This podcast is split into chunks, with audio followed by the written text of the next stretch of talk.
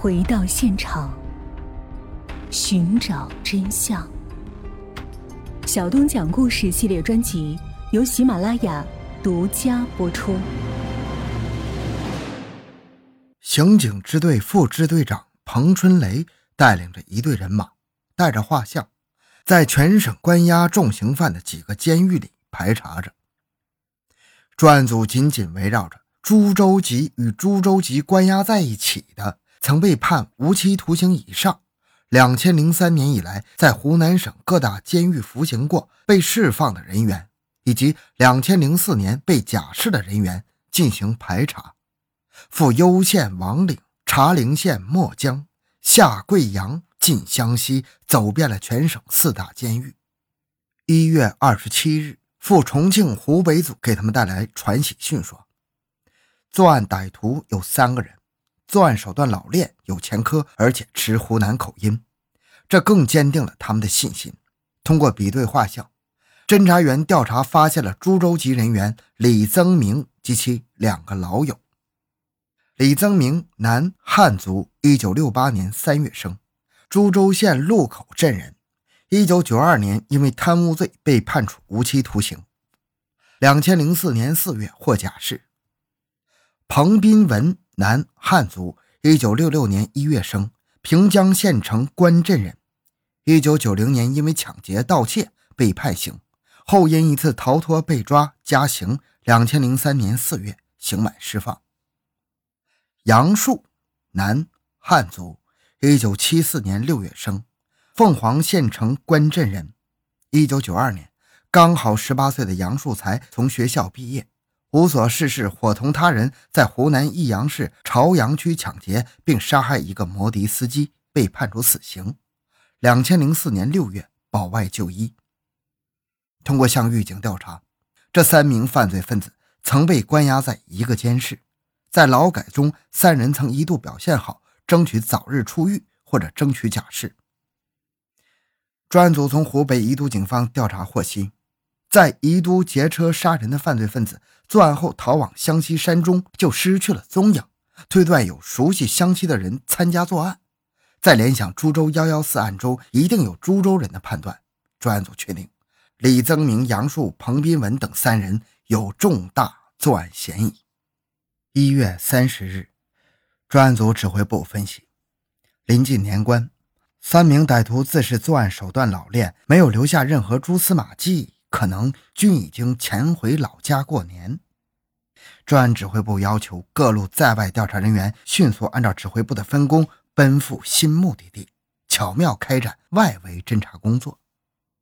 刘和副支队长带领重庆、湖北调查组的十余名侦查员迅速赶赴湘西。彭春雷副支队长带领监狱调查组六名侦查员迅速赶赴平江。李鹏奎支队长、宾铁强副局长。带领十余名侦查员迅速赶赴株洲县路口镇，侦查员们分别化妆成收破烂的、送春联的、开出租的。调查得知，杨树、彭斌文、李增明三人都在家中，而且三个人一直保持着密切的联系。抓捕工作稍有不慎，就可能打草惊蛇呀，侦查工作就可能前功尽弃。专案组接到报告之后。认为收网时机已经成熟了，并于二月一日凌晨下达了逮捕指令，要求各路侦查员先对三人的住处进行秘密围控、相机行动。侦查员选择出身干部家庭、家境较好的杨树作为第一个抓捕对象，伺机抓捕，然后再擒彭、李二人。二月一日，在湘西市布控的民警获悉，杨树将于当日上午到吉首市火车站接一名女网友，抓捕时机来了。上午十点钟，在吉首市火车站附近一个面馆内，当打扮的风度翩翩的杨树应约来到面馆时，刚坐到女网友对面的时候，早守候在邻桌的便衣侦查员便将其擒获。被抓后的杨树自知大势已去，哀叹道：“完了，彻底完了。”他随即用头撞墙，又想咬舌头自残。刘和副支队长眼明手快，马上冲上前，用力打了杨树一耳光，用手掰开其口，制止其自杀。一不小心，刘和被羊咬掉手指上的一块肉。通过突审，杨树很快便竹筒倒豆子般的交代了其伙同彭斌文、李增明持枪抢劫杀人的犯罪事实。民警还从杨家搜到一把小口径手枪。看到民警从自己家中找到手枪，杨树家人都不敢相信这是真的，都不相信刚出狱的杨树又犯下滔天大罪。二月一日晚上十点钟。守候在株洲县路口的侦查员以低保户需要登记填表为名，敲开了李增明在株洲县路口镇的家。回家准备过小年的李增明也被生擒了。李增明在一九九二年因为贪污罪被判处无期徒刑，两千零四年四月获假释。彭斌文一九九零年因为抢劫盗窃被判刑，此后多次加刑，两千零三年四月刑满释放。两人与杨树同在湖南省第一监狱服刑时结识，三人服刑期间不思悔改，经常在一起切磋作案经验，并相约出狱之后搞点大事儿。两千零四年十月左右，杨树从亲戚手中借了一万块钱，纠集彭李二人，决定选择开高档车的人作为目标，伺机抢劫。他们首先通过了另一个狱友，在贵州购买了一支仿五四式手枪、一支六四式手枪以及十二发子弹、三桶炸药。随后，他们坐火车来到湖北宜都，用假身份证办理了银行卡，购买了胶带纸等作案工具，并自制了六个简易炸弹，相约一旦遇到民警拦截盘查，那就持枪反抗，引爆炸弹。十一月十七日晚上七点。三劫匪在宜都市某公园门口持枪劫持了该市信访办副主任刘某。交警梁某驾驶的黑色桑塔纳轿车开到宜都附近一座山上后，用胶带纸将车上的两人手脚捆住，抢走现金两千块以及两部手机、银行卡，将受害人藏进车尾箱，开车向湖南方向逃窜。在湖南的某一座山上，彭等二人威逼刘某两人说出银行卡密码。但是因为银行卡磁条被消磁而无法取款。得知梁的警察身份之后，害怕事情暴露的彭某等三人用领带将二人勒死，还用刀在两人身上乱捅。彭斌文在割下梁某的睾丸和阴茎之后，将尸体抛在一个偏僻的山洞。他们在一个路边小店借小店炊具做了个睾丸和阴茎火锅，对着烧酒海吃了一顿，驾车窜至江西高安市等地。将车抛弃在了一个停车场，然后分头乘车逃回老家藏匿。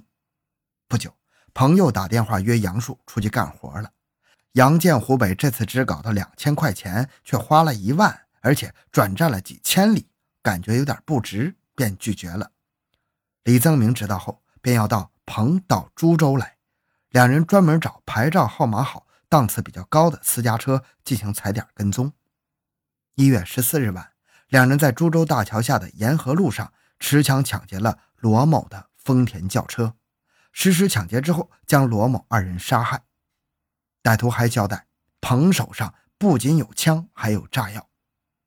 专案指挥部分析，彭斌文生性凶残，抓捕时很可能狗急跳墙，伤及无辜群众啊！专案组要求围捕组一定要巧妙布控。一定要在确保不伤及无辜群众的情况下实行抓捕。专案组民警化妆成司机，假装在平江县彭斌文家前的路口候客，而死死地盯着彭家的大门。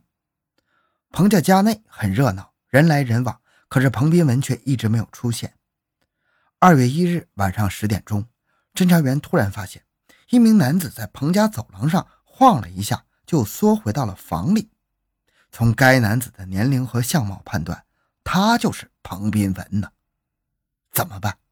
为了确保抓捕工作万无一失，为了不伤及无辜群众和我们的刑警，二月二日凌晨四点，黄进阁副局长亲自带领十名头戴钢盔、身着防弹衣、手握微型冲锋枪的防暴队员，静悄悄地赶到了平江增援。平江县公安局局长也带领二十名侦查员赶来增援。彭斌文的家位于平江县城的一个老式宿舍区，地形很复杂，而且其家在二楼，门口还有一扇铁门。抓捕组从四个方向对彭家实行了包围。黄副局长和平江县公安局局长等在离目标最近的一户邻家进行守候。时间在一分一秒的过去，有利的抓捕时机仍然没有出现。二月二日早上六点三十分，抓捕组决定强攻。偏偏这个时候，当地的一辆警车突然呼喘着警笛驶过。糟了，彭斌文是不是已经警觉了？绝不能强攻啊，否则歹徒会引爆自制炸药的。黄副局长果断决定。将强攻时间推后，等待下一个有利的时机。上午八点半，彭家人打开了铁门，在门外守候了一整夜的防暴队员迅速冲进房内，将还在床上睡觉的彭斌文制服抓获。在彭的床边，刑警们搜出了两把已经上膛的手枪和雷管、炸药等物。至此，三名主要犯罪嫌疑人全部落网。二月二日。当刑警审讯彭斌文，问其为什么对待那些与其无怨无仇的人时，他回答道：“我已经快四十岁的人了，最年轻、最好的时光大半已经在牢里荒废了。我一直在等待出狱的时机。当我从牢里出来，我就决定干几件让有钱人害怕的事儿，潇洒一天算一天。当我得知杨树、李增明等铁哥们出来之后，我就约他们干事儿，于是就干了你们知道的那两起大案。刑警问其在湖北宜都是怎么逃脱警方的追捕的时候，他回答：“我们进入湖南湘西境内，偷了一块湖南牌照换在车上，然后昼伏夜行，将挟持的两个男子押到湘西某山上处理之后，将车开到江西抛车。”刑警带着疑惑继续审讯彭斌文。株洲一案中，女死者乳房下十厘米长、两厘米宽的伤口是怎么回事？他回答：“啊，这是我准备把那个女的的心掏下来，还有肝，找个地方下酒吃。”歹徒的罪行令人发指。歹徒还交代，他们三人在贵州持枪抢劫两次。二月三日。民警在歹徒的指认下，从一个山洞内找到了宜都市信访办刘某和交警梁某已经腐烂的尸体，抢走的车子也在江西找到，车门上还留有疑犯行走时枪走火打的一个大口。